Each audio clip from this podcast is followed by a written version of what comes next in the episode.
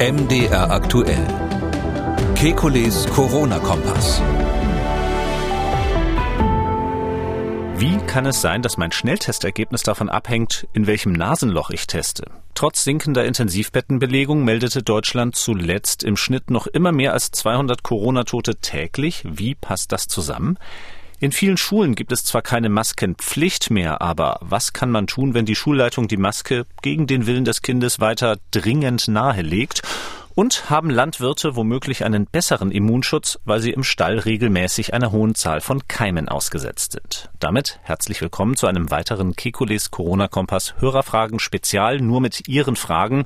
Und die Antworten kommen wie immer vom Virologen und Epidemiologen Professor Alexander Kekule. Hallo, Herr Kekule. Guten Tag, Herr Kröger. Herr Kekulé, die erste Frage kommt von Elke Klein. Fast immer, wenn ich einen Schnelltest mache, fällt dieser positiv aus. Der anschließende PCR-Test ist dann aber negativ. Dieses ganze Prozedere habe ich nun insgesamt sechsmal durch und es nervt mich mittlerweile sehr. Haben Sie vielleicht eine mögliche Erklärung für dieses Phänomen?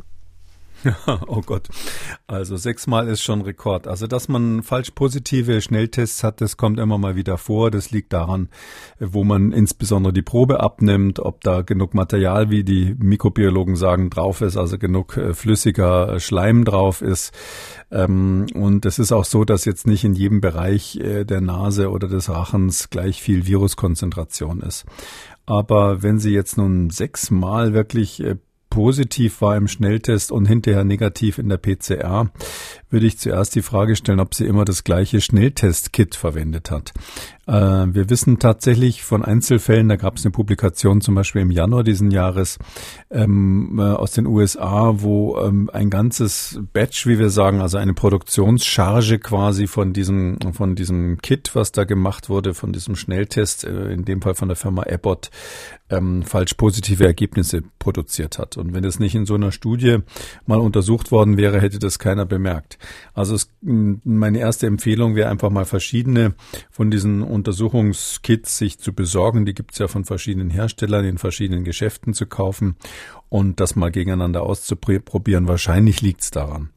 Ähm, natürlich kann man jetzt auch Mutmaßungen anstellen, ob da irgendein ganz ungewöhnliches Antigen bei der Frau Klein im Speichel ist ähm, oder ob sie irgendwelche Ernährungsgewohnheiten hat, die äh, jetzt regelmäßig die Schnelltests falsch positiv machen, ist aber eher unwahrscheinlich. Sonst äh, letzte Station wäre dann Versuchs als Versuchskaninchen melden in einem der großen virologischen Institute, dass die das mal genauer untersuchen. Aber wahrscheinlich liegt es an dem Testkit, was verwendet wurde. Hm, eine Ferndiagnose, die natürlich äh, mit gewissen Schwierigkeiten verbunden ist. Aber Frau Klein ist nicht die einzige, die mit seltsamen Schnelltestergebnissen zu tun hat. Mike aus Zittau hat uns angerufen. Und zwar wurde ich vor kurzem Corona-positiv getestet und jetzt mache ich jeden Tag zu Hause Selbsttests das Verrückte ist, wenn ich mich in meinem linken Nasenloch tief teste, also das Teststäbchen richtig weit hineinschiebe, bin ich positiv. Mache ich das auf dem rechten Nasenloch, bin ich negativ. Wie kann denn sowas sein? Ja, da kann er selber sein Lachen kaum unterdrücken. Das hätte man gerne für den Alkoholtest bei der Polizei, dass man das beeinflussen kann. Ja, also ähm, es ist ja so, also was viele nicht wissen, wir haben einen sogenannten Nasenzyklus. Das klingt irgendwie lustig, aber es ist tatsächlich so, das lernt man, lernt man in HNO als Mediziner, dass man im Lauf des Tages ähm, oder individuell nicht immer beide Nasenlöcher gleich gut belüftet. Ähm, manche Menschen haben sowieso eine schiefe Nasenscheidewand oder auf der einen Seite ist quasi mehr Luft, die durchgeht, als auf der anderen Seite. Mhm. Aber auch bei Menschen, wo das symmetrisch ist, atmen die eine Zeit lang, paar Stunden über das eine Nasenloch und dann über das andere Nasenloch. Und das, wo man mehr durchatmet, da ist dann die Schleimhaut unter Umständen auch mehr geschwollen. Ähm, und die hat quasi mehr zu tun, weil die filtert ja ständig die ähm, Luft für die Lunge äh, vor und wärmt auch vor. Ähm, jetzt könnte ich mir vorstellen, dass das einfach dann zu unterschiedlicher Trockenheit führt und auf dem einen Tupfer ist einfach dann mehr drauf als auf dem anderen. Das wäre die naheliegende und natürliche Erklärung. Also Stichwort Nasenzyklus kann man mal googeln oder auch, hm. es gibt tatsächlich das dominante Nasenloch heißt es. Gibt so einen Selbsttest, den man machen kann, wenn man sich ein Nasenloch zuhält und dann eine Weile atmet, merkt man nach einer Weile, dass es äh, schwierig wird. Also dass man irgendwie irgendwie das Gefühl hat, man kriegt zu wenig Luft. Und wenn man das gleiche mit dem anderen Nasenloch äh, macht, geht's normalerweise besser. Also eins von unseren beiden Nasenlöchern ist immer besser geeignet, um alleine dadurch zu atmen. Also sogenannte Links- oder Rechtsbläser, würde ich jetzt mal sagen. ja, Links- oder Rechtsflügler. Ja. Mhm. Ähm, ganz viele Fragen haben uns erreicht äh, dazu, ja, wie soll man jetzt richtig weitermachen, was das Impfen angeht. Stellvertretend dazu habe ich mal die Frage von Marina Erberich herausgesucht. Ich bin im März 2021 mit AstraZeneca geimpft worden. Zweite Impfdosis war BioNTech am 28. Mai 21. Im November 2021 habe ich dann eine Corona-Infektion mit Delta gehabt. Meine Antikörper sind aktuell noch bei über 3000 BAU pro Milliliter. Mein Hausarzt möchte mich jetzt im Mai wieder impfen. Er meint, dann ist die Infektion sechs Monate her und die zweite Impfung schon ein Jahr. Er meint, dass mein Schutz vor einem schweren Verlauf bis zum Herbst nicht gegeben ist. Was mache ich jetzt? Bis zum Herbst warten mit der nächsten Impfung? Oder mich jetzt impfen lassen, obwohl ich schon drei Kontakte hatte. Ich finde es blöd, wenn ich jetzt eine bekomme. Dann muss ich im Herbst ja wieder. Ich bin 36 und habe keine Vorerkrankungen. Ja, also das äh, 36, keine Vorerkrankungen, ähm, vollständig geimpft ähm, mit AstraZeneca äh, beziehungsweise AstraZeneca und BioNTech. Ähm, plus dann noch eine im November eine Corona-Infektion, äh, in dem Fall eben nicht mit Omikron, sondern sozusagen die richtige Infektion mit Delta, die auch wahrscheinlich einen stärkeren Immunschutz verleiht als die Omikron-Infektion. Und dann auch noch aktuell 3000 Einheiten ähm, Antikörper. Also da sehe ich jetzt ganz ehrlich gesagt, wenn ich das so sehe hier, vielleicht hat der Hausarzt noch andere Gründe, aber so pauschal kann man sagen, da gibt es jetzt keinen dringenden Grund, sich jetzt nochmal boostern zu lassen, sondern da ist es durchaus eine Option, zu warten, bis vielleicht ein angepasster Impfstoff zur Verfügung steht oder eben dann die Herbstwelle droht und dann zeitnah vor der Herbstwelle ähm, die weitere Impfung zu machen. Also ich, ich persönlich würde es jetzt ehrlich gesagt über den Sommer mal versuchen, so durchzukommen. Zumal ja die Variante, die wir jetzt, ähm, mit der wir es jetzt zu tun haben, Omikron mit seinen Untervarianten, ähm, gerade bei denen, die schon mal ähm, Impfschutz hatten und in dem Fall nochmal infiziert waren, ähm, leichte Verläufe macht. Auch bei der nächsten Frage gibt es nicht nur die eine Person, die sie gestellt hat. Beate Kölbel hat uns angerufen. Wir haben ja mittlerweile eine Belegung auf den Intensivstationen von unter 2000 Corona-Patienten. Und trotzdem sterben täglich 200 bis 300 Menschen an oder mit Corona. Und ähm, das kann ja kaum sein, wenn die Intensivstationen so leer sind. Also wo sterben diese Menschen? Ja, kurz zusammengefasst, also geringe Intensivbettenbelegung, aber eben immer noch im Schnitt 200 bis 300 Corona-Tote in Deutschland täglich. Ich hatte gesagt, sie war nicht die Einzige, die sich diese Frage stellt zurzeit. Und ich muss auch sagen, nachdem ich das Thema ein bisschen recherchiert habe, ja, wir stellen uns weiterhin auch noch so ein bisschen die Frage. Wir können das ja mal ein bisschen zusammen ähm, aufdröseln, was sich da so rausfinden ließ zu dieser Frage. Erst einmal habe ich geschaut, ob die Zahlen soweit stimmen. Also die Intensivbettenbelegung ist inzwischen bei weniger als 2000 Menschen in Deutschland. Äh, was die Toten angeht, da gibt es natürlich immer einen gewissen Verzug. Da sind so die aktuellsten Zahlen, die man valide finden kann, sind wir so bei Ende März, Anfang April. Und da habe ich mal für zwei Wochen stichprobenhalber rausgesucht, ähm, wie viele Gesamtverstorbene gemeldet wurden. Da habe ich also die Meldeberichte des RKI genommen. Da hatten wir in der letzten Märzwoche etwas mehr als 1500 Verstorbene insgesamt und in der ersten vollen Aprilwoche 1676 Verstorbene. Und dann gibt es ja eben auch die Berichte der Intensivmediziner, also das Divi-Intensivregister.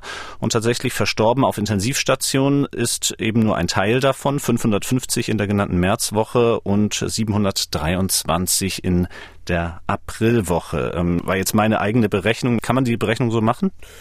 Äh, ja, die Datenbasis ist natürlich unterschiedlich. Das ist richtig aufgefallen unseren Hörern. Ehrlich gesagt habe ich das vorher gar nicht so deutlich wahrgenommen, dass mal kurz gesagt die Verstorbenen auf der Intensivstation deutlich weniger als die Hälfte sind der Verstorbenen insgesamt. Und dann fragt man sich natürlich, wo sind eigentlich die anderen gestorben? Eine relativ ausführliche Antwort habe ich bekommen, eben von der Pressestelle der DIVI, der Vereinigung der Intensivmediziner. Die zitiere ich folgendermaßen. Für die erste und die zweite Welle gilt, je älter der Altersdurchschnitt der Erkrankten, desto seltener sind sie am Ende auf der Intensivstation verstorben. Sie sind entweder gar nicht in die Klinik gegangen oder im Krankenhaus auf einer Geriatrie, Palliativstation oder anderen Normalstationen gestorben. Und wer verfügt, nicht invasiv beatmet werden zu wollen, der stirbt in der Regel auch nicht auf Intensiv, sondern wird zum Sterben in ruhigere Bereiche des Krankenhauses verlegt. Das könnte auch jetzt gelten, denn mehr als 80 Prozent der Corona-Intensivpatienten sind älter als 60 Jahre, viele auch hochbetagt. Wir schätzen aus der Erfahrung in den uns bekannten Unikliniken, dass sehr viele Hochbetagte eine invasive Beatmung und damit letztmögliche Therapie ablehnen und dann zum Sterben auf die Palliativstation kommen. Die Divi verweist dann auch noch, dass in der ersten und zweiten Welle zusätzlich viele Leute auch im Pflegeheim oder zu Hause gestorben sind. Und ähm, auf die Palliativstation beruft sich letzten Endes in seiner Antwort auch das Robert Koch Institut. Jetzt ist die Frage, ähm, ist das plausibel Ihrer Ansicht nach? Ja, bis zum gewissen Grade ja. Also rein von den Zahlen her ist es so, ähm, man darf nicht vergessen, dass das Robert Koch Institut ja immer zeitversetzt meldet. Also ich würde mal sagen, Blick zurück drei Wochen und ähm, die Intensivregister eher so Blick auf die letzte Woche ähm, so dass es klar ist, dass die Zahlen vom Robert Koch Institut größer sein müssen, wenn insgesamt die Sterblichkeit abnimmt, weil es eben von Woche zu Woche weniger wird.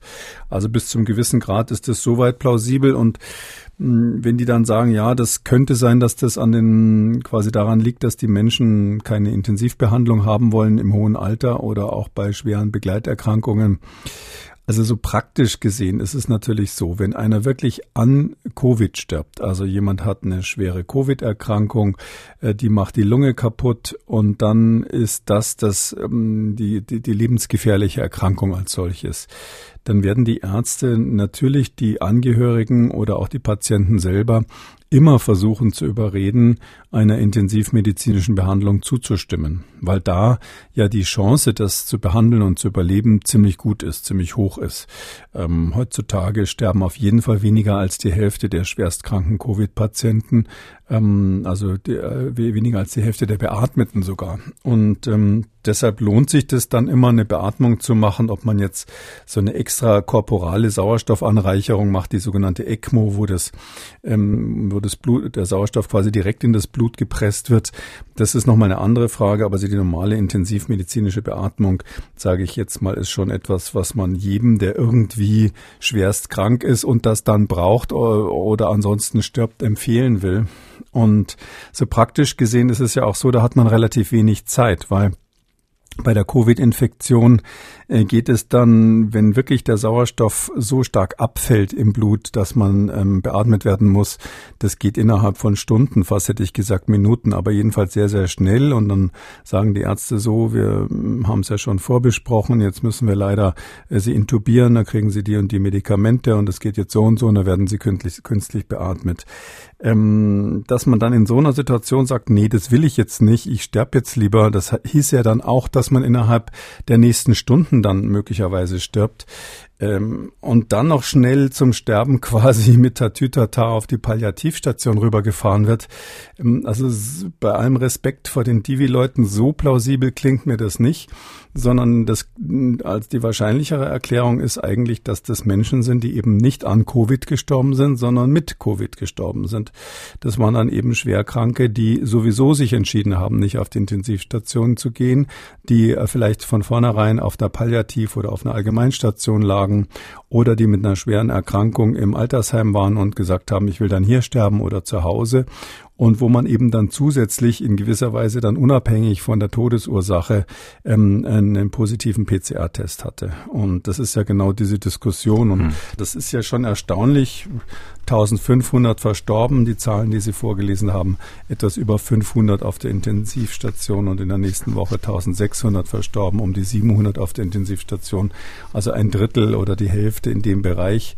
Da würde ich jetzt schon gerne wissen, als Robert Koch Institut, wie viel davon sind denn jetzt echte Corona-Tote in dem Sinn, dass ich sagen muss, jawohl, das Virus hat die, diese Todesopfer gefordert oder wie viele davon sind eben, bei dem, wie vielen davon ist jetzt die PCR-Diagnose eigentlich eher Nebenbefund gewesen. Und da sage ich jetzt mal, dass wir im dritten Jahr der Pandemie jetzt immer noch keine sauberen Daten haben, sondern da so im Nebel stochern, ist schon ein bisschen schade. Hm. Sie sagen es schon, eine schon alte Frage. Eigentlich so lange wir die Corona-Pandemie in Deutschland haben, ist diese Frage schon gestellt worden. Und das bedeutet eben leider auch, dass wir uns der Antwort für Frau Kölbel nur nähern konnten, aber so richtig die Antwort eben heute nicht geben können. Alexander Lotz ist Biologielehrer aus Leipzig und hat uns per Mail seine eigenen Beobachtungen geschildert. Und zwar sagt er, hat viel auch in seiner Schule beobachtet, bei der Omikron-Variante seien seinen Eindrücken zufolge Geimpfte stärker erkrankt als Ungeimpfte. Davon ist er ausgegangen. Und dann schreibt er, ich habe mich genauer mit der sogenannten Antigenerbsünde beschäftigt und habe inzwischen die Vermutung, dass das eine mögliche Erklärung sein könnte. Die hohen Antikörperspiegel gegen den Wuhan-Typ im Blut, hervorgerufen durch das Impfen, hemmen im Falle einer Omikron-Infektion die Aktivierung weiterer naiver Immunzellen, die gezielt Antikörper gegen die Omikron-Variante bilden könnten. Deshalb erkrankt man unter Umständen stärker und länger, wenn man geboostert ist. Das sind natürlich keine gesicherten Erkenntnisse, sondern Überlegungen auf der Basis meines immunologischen Wissens. Mich würde interessieren, ob meine Gedanken zu möglichen negativen Rückkopplungen bei hohen Antikörperspiegeln plausibel sind und ob es schon wissenschaftliche Erkenntnisse dazu gibt. Ja, da, da gibt es wissenschaftliche Erkenntnisse dazu, haben wir auch im Podcast schon mehrmals darauf ähm, hingewiesen. Also was da dahinter steht, diese Idee, die, die hat der Herr Lotz richtig ähm, recherchiert.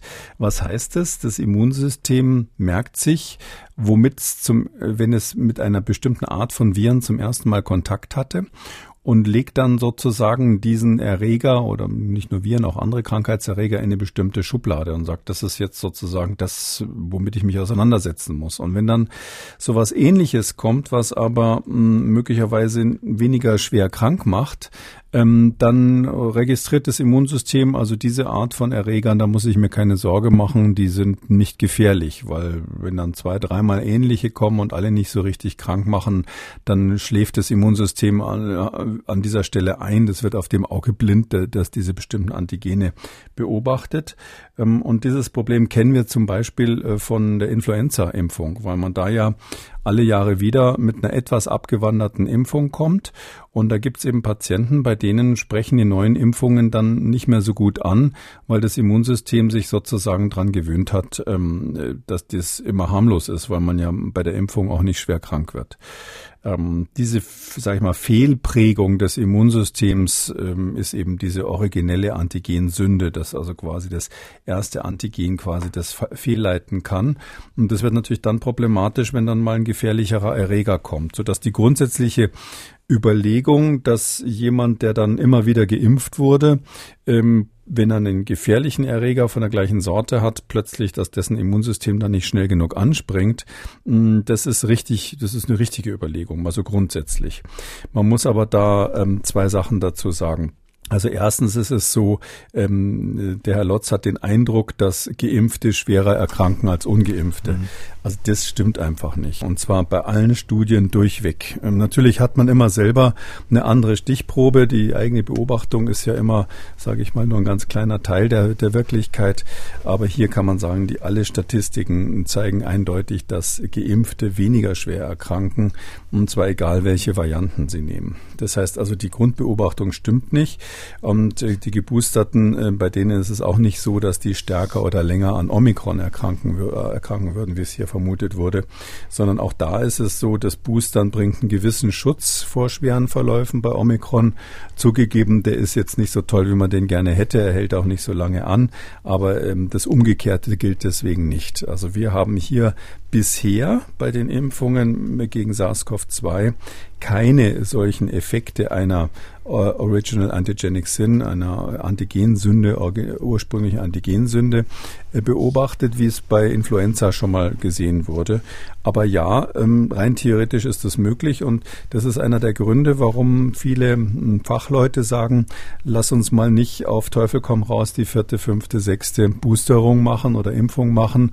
Äh, die Europäische Arzneimittelbehörde ist da vorsichtig. Die ganzen europäischen äh, Fachkommissionen empfehlen eigentlich die vierte Impfung nur in bestimmten Fällen, wenn das Immunsystem geschwächt ist oder im hohen Alter und nicht so generell, weil man eben sagt, man will nicht in diese Falle reintappen, dass man dann ganz ganz viel geimpft hat, das Immunsystem in eine bestimmte Richtung quasi dadurch kanalisiert hat und wenn eine neue Variante kommt, dann möglicherweise die Impfungen nicht mehr so gut funktionieren. Also das ist ein theoretisches Risiko, ähm, was man im Auge hat, aber praktisch beobachtet wurde das bei Covid bis jetzt noch nicht.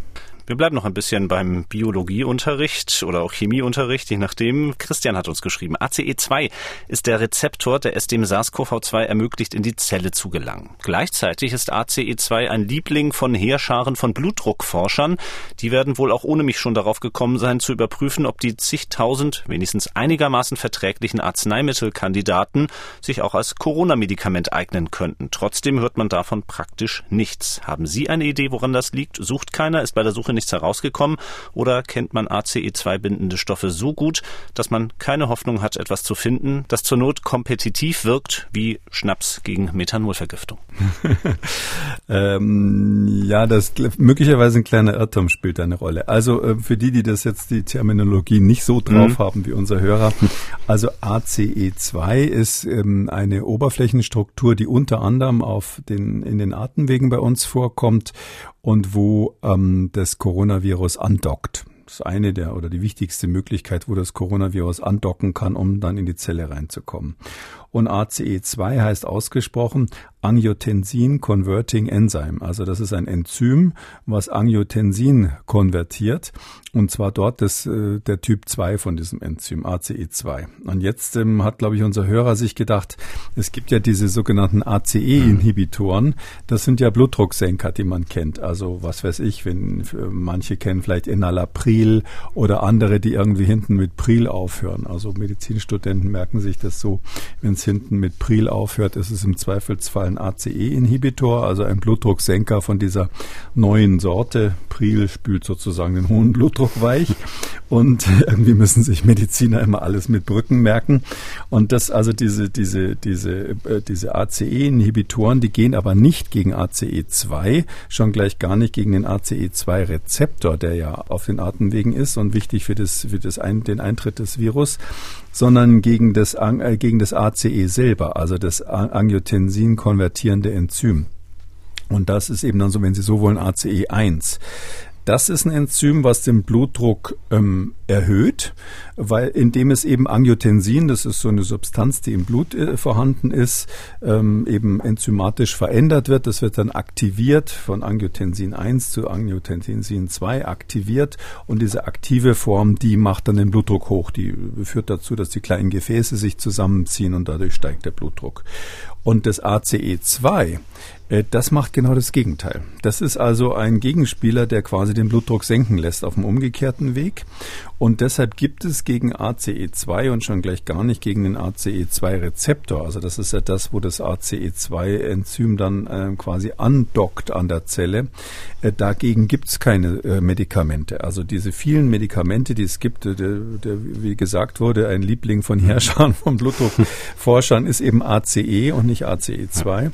Und da auch nicht der ACE-Rezeptor, sondern das ACE selber, weil man das ganz gut hemmen kann durch die genannten Medikamente, die den Blutdruck senken. Aber um den Kern nochmal rauszunehmen, äh, der Rezeptor für das ACE2, den zu blockieren, da gibt es zwar noch keine lange Latte von Medikamenten, weil das medizinisch noch nie notwendig war, aber das haben natürlich ganz viele schon versucht. Also da gibt es bestimmt, würde ich mal schätzen, 100 Publikationen, die alles ausprobiert haben, was in der Trickkiste ist, was es irgendwie gibt, was ACE2 ähm, beeinflussen könnte.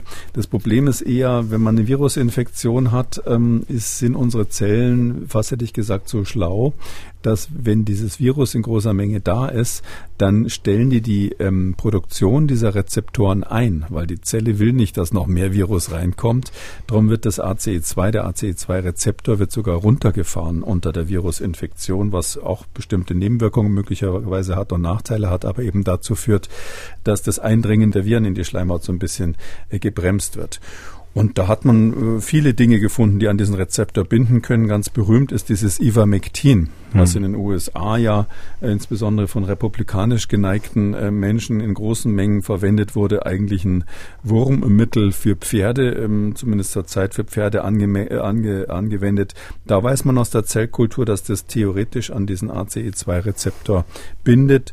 Es gibt noch eine andere Substanz, Anidulafungin zum Beispiel. Das, das ist das andere, was der Mikrobiologe kennt. Das ist ein Pilz Schutzmittel. Da weiß man auch, dass das so einen Effekt hat.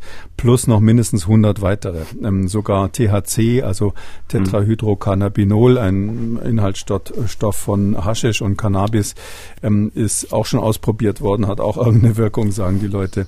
Aber alles hat nicht dazu geführt, dass man irgendeine Leitsubstanz gefunden hat, die für die Entwicklung von Rezeptorblockern geeignet war.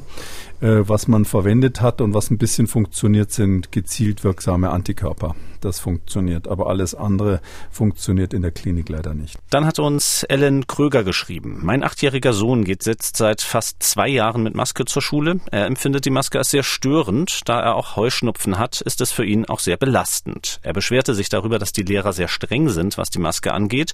Jetzt habe ich ihm letzte Woche gesagt, dass er die Maske ablegen darf. Er hat aber Angst, weil er schon gleich am ersten Tag ohne Maske von der Konrektorin darauf angesprochen worden ist. Daraufhin hat er die Maske wieder herausgeholt. Ich bin der Meinung, dass er jetzt in der Schule keine Maske mehr tragen sollte. Für ein so kleines Kind empfinde ich die Maske für einen langen Schultag als sehr einschränkend. Die Schule bestreitet, dass das Tragen von Masken sich negativ auf die Entwicklung von kleinen Kindern auswirkt. Ich möchte Sie daher fragen, ob es nicht gegenteilige Studien dazu gibt. Ja, das ist ein Dauerthema natürlich. Also ich persönlich bin ja der Meinung, dass wir jetzt in den nächsten Wochen dieser Pandemie quasi in der Grundschule jedenfalls die Maskenpflicht fallen lassen können. Die Tests sollen wir weitermachen, zumindest einmal die Woche, dass man nicht übersieht, wenn es zum Ausbruch kommt. Aber ich glaube tatsächlich, dass wir da eine gewisse Balance brauchen. Gibt es Studien? Ja, wenige. Also ähm, es ist in erster Linie untersucht worden, ob jetzt zum Beispiel der Gasaustausch gestört ist durch das Tragen der Maske. Also das war so früher gerade in den USA so eins der Argument, Argumente der Maskengegner, die gesagt haben, ja, wenn die Kinder die ganze Zeit eine Maske tragen, kriegen sie auf gut Deutsch keine Luft mehr und äh, zu wenig Sauerstoff. Sauerstoff oder das Kohlendioxid, was man ausatmet, wird nicht mehr abgegeben oder ähnliches. Da sind Untersuchungen gelaufen und es ist dabei rausgekommen, dass es keine Probleme gibt. Also der Gasaustausch ist in Ordnung, wobei man sagen muss, das sind Mini-Studien und die Frage ist natürlich immer, was waren das für Masken, wie dicht haben die gesessen und so weiter. Dann ist das zweite Thema, was immer so im Raum steht, die Frage, ob es ähm, Entwicklungsstörungen gibt, dadurch, dass Kinder eine Zeit lang Masken, Maske tragen müssen, zum Beispiel auch bei der Frage der äh, Erkennung Erkennung von Emotionen und ähnlichem, wenn natürlich da man nur die Augen sieht. Da gibt's kleinere Studien, die gezeigt haben, dass es den Kindern erstaunlicherweise reicht, wenn sie die Augen sehen. Es ist nicht notwendig, dass die ständig das ganze Gesicht sehen, wie manche Pädagogen sagen. Aber wie gesagt, es sind kleine Studien und ich gebe da irgendwie nicht so viel drauf, weil das ist äh, ja irgendwie plausibel, dass ein Kind, was noch in der Entwicklung ist, wenn es den Lehrer immer nur mit der Maske sieht, dass das mit dem Kind was macht und auch von der Entwicklung her einen Unterschied macht. Und deshalb wie gesagt, finde ich persönlich, ähm, sollte man gerade bei Grundschülern möglichst früh äh, überlegen, ob man die wirklich noch braucht. Ähm, wichtig ist natürlich auch psychologisch die Einstellung der Umwelt. Das ist ja hier ganz deutlich gesagt worden. Es ist für ein Kind natürlich am schlimmsten, wenn es jetzt unter Druck steht. Die Eltern sagen dieses, die Lehrer sagen jenes und das Kind muss sich dann entscheiden. Das ist natürlich immer die schwierigste Situation. Und darum finde ich, es bräuchte eben eine ganz klare Ansage der Politik, die eben sagt, wir machen das so oder so, mit Maske oder ohne Maske. Und am besten natürlich jetzt die nächsten Wochen, irgendwann mal im Mai, meines Erachtens äh, wäre der Verzicht auf die Maske angemessen. Vielleicht kann ich an der Stelle noch ein Thema erwähnen. Es ist ja so, dass wir eine merkwürdige Häufung von Leberentzündungen bei Kindern im Grundschulalter haben. Das ist in England zuerst beobachtet worden. Dort hat man inzwischen über 100 Fälle. Und es gibt auch solche Häufungen auch in anderen Ländern. In den USA ist sowas berichtet worden. Und ähm, nachdem man lange hin und her überlegt hat, wovon, woran das liegen könnte, ist jetzt ganz aktuell die Vermutung, zumindest in England, dass man sagt, es könnte daran liegen, dass ein Adenovirus, also ein ganz eigentlich harmloses Erkältungsvirus bei Kindern, was da häufiger mal vorkommt, auch Durchfälle macht und sowas, dass das diese Leberentzündungen macht und möglicherweise deshalb so häufig macht, weil die Kinder durch die Corona-Pandemie, durch unsere Gegenmaßnahmen länger abgeschirmt wurden eben von, von solchen Erregern. Dem wird jetzt weiter nachgegangen. Das ist nur eine Arbeitshypothese, aber dann muss man natürlich schon die Frage stellen, muss das sein, dass man die Kinder jetzt quasi von jeglichen sonstigen Virusinfektionen systematisch noch länger abschirmt. Wenn jetzt hier sogar die Frage im Raum steht, ob es hier ähm, schwere Begleiterscheinungen sozusagen dieser sekundären Kollateralschäden gibt. Wenn man das auch noch mit in die Waagschale wirft, meine ist, ich ähm, sollte man wirklich mal drüber nachdenken, ob in der Grundschule die Maske unbedingt noch benötigt wird. Soweit die Antwort auf die Frage von Ellen Kröger. Aber das, was Sie ja dort auch angesprochen haben, die Hepatitis-Erkrankungen, die gerade untersucht werden, ganz ausführlich besprechen wir das ja noch in der aktuellen Ausgabe von Kekulis Gesundheitskompass, ebenfalls zu hören unter Audio und Radio auf mdr.de. Da geht es noch einmal schwerpunktmäßig um diese Hepatitis-Erkrankungen bei Kindern. Frau Hofmann aus Bonn hat uns angerufen und zwar haben wir am Dienstag ja bereits über den Totimpfstoff von Vaneva gesprochen und Sie hatten es auch erwähnt, dieser Impfstoff enthält ja zwei Adjuvantien und eines davon ist nun die Frage, die Frau Hofmann bewegt. Ich würde ganz herzlich bitten, ob der Professor Kekulé eine Einordnung vornehmen kann zu dem CPG 1018, das damit als Adjuvans fungiert.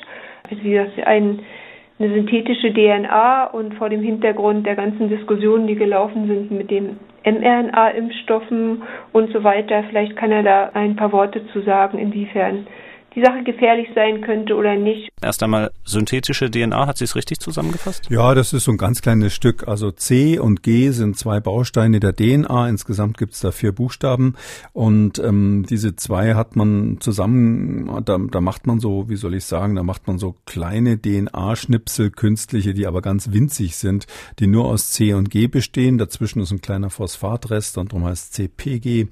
Und ähm, man weiß, dass diese die kurzen DNA-Schnipsel ähm, das Immunsystem stimulieren, so ähnlich wie wir es schon mal besprochen haben bei diesen RNA-Molekülen, die in der Impfung selber drin sind, in den RNA-Impfstoffen, ist es eben hier so, dass ein kleines DNA-Stück mit reingegeben wird, weil das das Immunsystem täuscht. Das Immunsystem denkt dann, das könnte ein Rest von einem Virus sein oder ein Teil von einem Virus sein oder ein fremdes Bakterium, was sich zersetzt hat. Wenn die kaputt gehen, wird auch DNA frei und sowas stimuliert stimuliert das sogenannte angeborene Immunsystem. Äh, konkret gibt es so bestimmte Rezeptoren, die auf einer Untergruppe der hm, T-Helferzellen sind, also eine bestimmte Sorte von Lymphozyten, die TH1-Zellen. Und ähm, diese spezielle Antwort von denen, die wird eben stimuliert von diesem CPG, von diesem kurzen DNA-Schnipseln. Das ist aber völlig ungefährlich. Das ist jetzt nichts, was ich irgendwie integrieren kann oder ähnliches oder das Chromosom kaputt machen oder Mutationen machen kann, ähm, sondern das soll einfach nur diese, diese TH1-Antwort, also die T-Helferzellen Typ 1-Antwort stimulieren. Das ist die, die man eigentlich haben will nach dem aktuellen Stand. Ähm, das hat auch den Grund, dass da beides drin ist in diesem speziellen Impfstoff von Valneva, weil die sonst noch zusätzlich ein Aluminiumsalz drinnen haben. Das sind so klassische Adjuvantien, klassische Wirkverstärker, die auch in Impfungen für Kinder drinnen sind. Bei denen weiß man nur, dass sie, wie man sagt, eine eher TH2-lastige ähm, Stimulation Stimulation machen. Also die stimulieren eher die T-Helferzellen, die ähm, ähm, gefährlicher werden können, insofern als sie eine überschießende Immunreaktion machen können, als sie bei Allergien auch eine Rolle spielen ähm, und auch für Nebenwirkungen oder diese sehr starke Reaktogenität verantwortlich sind. Und drum ist so eine der Philosophien, genau wissen wir ehrlich gesagt auch nicht, äh, wie das funktioniert, aber man tastet sich da in der Pharmakologie so ein bisschen gerade ran an das Thema. Und eine der möglichen Philosophien ist, dass man sagt, man will eine ausgewogene Immunantwort zwischen diesen Helferzellen vom Typ 1 und den Helferzellen vom Typ 2 haben. Und in diese Richtung zielt es bei dem Valneva-Impfstoff, dass die Immunantwort sozusagen optimal stimuliert wird, ohne dass es zu einer Überstimulation kommt. Ähm, daher ist es, kann man grob gesagt sagen, also völlig ungefährlich und hat jetzt nichts damit zu tun, dass irgendwie da gentechnisch was verändert wird. Eine Frage hätten wir noch für heute, die kommt von Sonja und sie schreibt, mein Mann arbeitet in einem kleinen Milchkuhbetrieb. Als ich mich mit Corona infizierte, haben wir zu Hause ganz normal Kontakt gehabt, trotzdem habe ich meinen Mann nicht angesteckt. Kann es sein, dass Landwirte eine bessere Immunabwehr haben, da sie im Stall einem relativ hohen Keimdruck ausgesetzt sind? Ja, also ich Es kann gut sein, dass Landwirte generell eine bessere Immunantwort haben. Da muss man jetzt nur aufpassen. Das heißt nicht, dass jeder einzelne Landwirt eine bessere hat, sondern wahrscheinlich wäre es so, wenn man jetzt eine Gesamtstatistik macht, dann wird man feststellen, dass hm, bei Menschen, die auf dem Land leben, das sind ja nicht nur Landwirte, ähm, das Immunsystem in den Atemwegen eher aktiviert ist. Das gilt für Kinder und Erwachsene. Man weiß zum Beispiel, dass durch diesen ständigen Kontakt auch mit dem Staub, der aus dem Heu rauskommt und mit äh, anderen Substanzen, die das Immunsystem stimulieren, Bakterien können es auch sein, dass dadurch auch bei Kindern die Neigung zu Allergien geringer wird. Auf dem Land sind die Allergien seltener als auf, in der Stadt. Und ähm, das ist eine plausible, sage ich mal, Überlegung. Wir wissen aber nicht, ob das wirklich der Grund ist. Also erstens, ein, ein Fall ist kein Fall, nur weil jetzt in diesem Fall mal der Mann gesund ist und die Frau häufiger krank wird. Bei den meisten unserer Hörer war es bisher eher umgekehrt. Ähm, heißt es ähm, nicht, dass das jetzt daran liegt, dass er Landwirt ist. Ähm, oder man kann jetzt auch nicht als Therapie empfehlen, dass alle aufs Land gehen. Mm, dass es da immer andere Überlegungen gibt, äh, kann zum Beispiel Folgendes beleuchten. Ähm, äh, wenn Sie auf dem Land sind, sind ja die meisten Menschen auch eher in der Sonne. Ich weiß jetzt nicht, wie es beim Milchkuhbetrieb ist, aber so der typische Bauer mm, ist ja doch häufiger mal draußen und dadurch hat er tendenziell kein Problem mit Vitamin D, weil das Vitamin D durch Sonnenbestrahlung gebildet wird. Und ähm, das Vitamin D wiederum ist bekannt, äh, dass, das, ähm, dass ein Vitamin D-Mangel auch zur Häufung von Infektionen führen kann. Also da sieht man, dass also ganz andere Faktoren, wie zum Beispiel der Aufenthalt an, in der Sonne und an der frischen Luft, auch eine Rolle spielen können. Es muss jetzt nicht der Keimdruck sein oder noch ganz andere Dinge, die wir jetzt gar nicht auf dem Schirm haben. Aber ja, grundsätzlich ist es so, dass jemand, der ähm, häufig mit Bakterien zu tun hat, äh, die jetzt ungefährlich sind, also mit harmlosen Keimen, dass der eher eine stimulierte Schleimhautimmunität hat und die schützt dann tendenziell vielleicht auch vor Viren. Bewiesen ist es natürlich nicht. Das war Ausgabe 303 Kekules Corona-Kompass Spezial nur mit Hörerfragen. Vielen Dank, Herr Kekule. In der nächsten Ausgabe am Dienstag wird dann mein Kollege Camillo Schumann wieder Ihr Gesprächspartner sein. Mich hat sehr gefreut, in den letzten zwei Wochen mit Ihnen zusammenzuarbeiten. Danke nochmal und bis bald. Danke Ihnen, Herr Kröger. Das Vergnügen war natürlich ganz auf meiner Seite. Danke, dass Sie da eingesprungen sind und wahrscheinlich bis bald mal wieder. Ciao. Sie haben auch eine Frage? Dann schreiben Sie uns. Die Adresse lautet mdraktuell-podcast.mdr.de oder rufen Sie uns an, kostenlos unter 0800 322 00. Alle Spezialfolgen und alle Ausgaben Kikules Corona-Kompass gibt es zum Nachhören unter Audio und Radio auf mdr.de, in der ARD Audiothek, bei YouTube und überall, wo es Podcasts gibt. Und die kompletten Sendungen zum Nachlesen finden Sie unter Audio und Radio auf mdr.de. MDR aktuell. Kekules Corona-Kompass.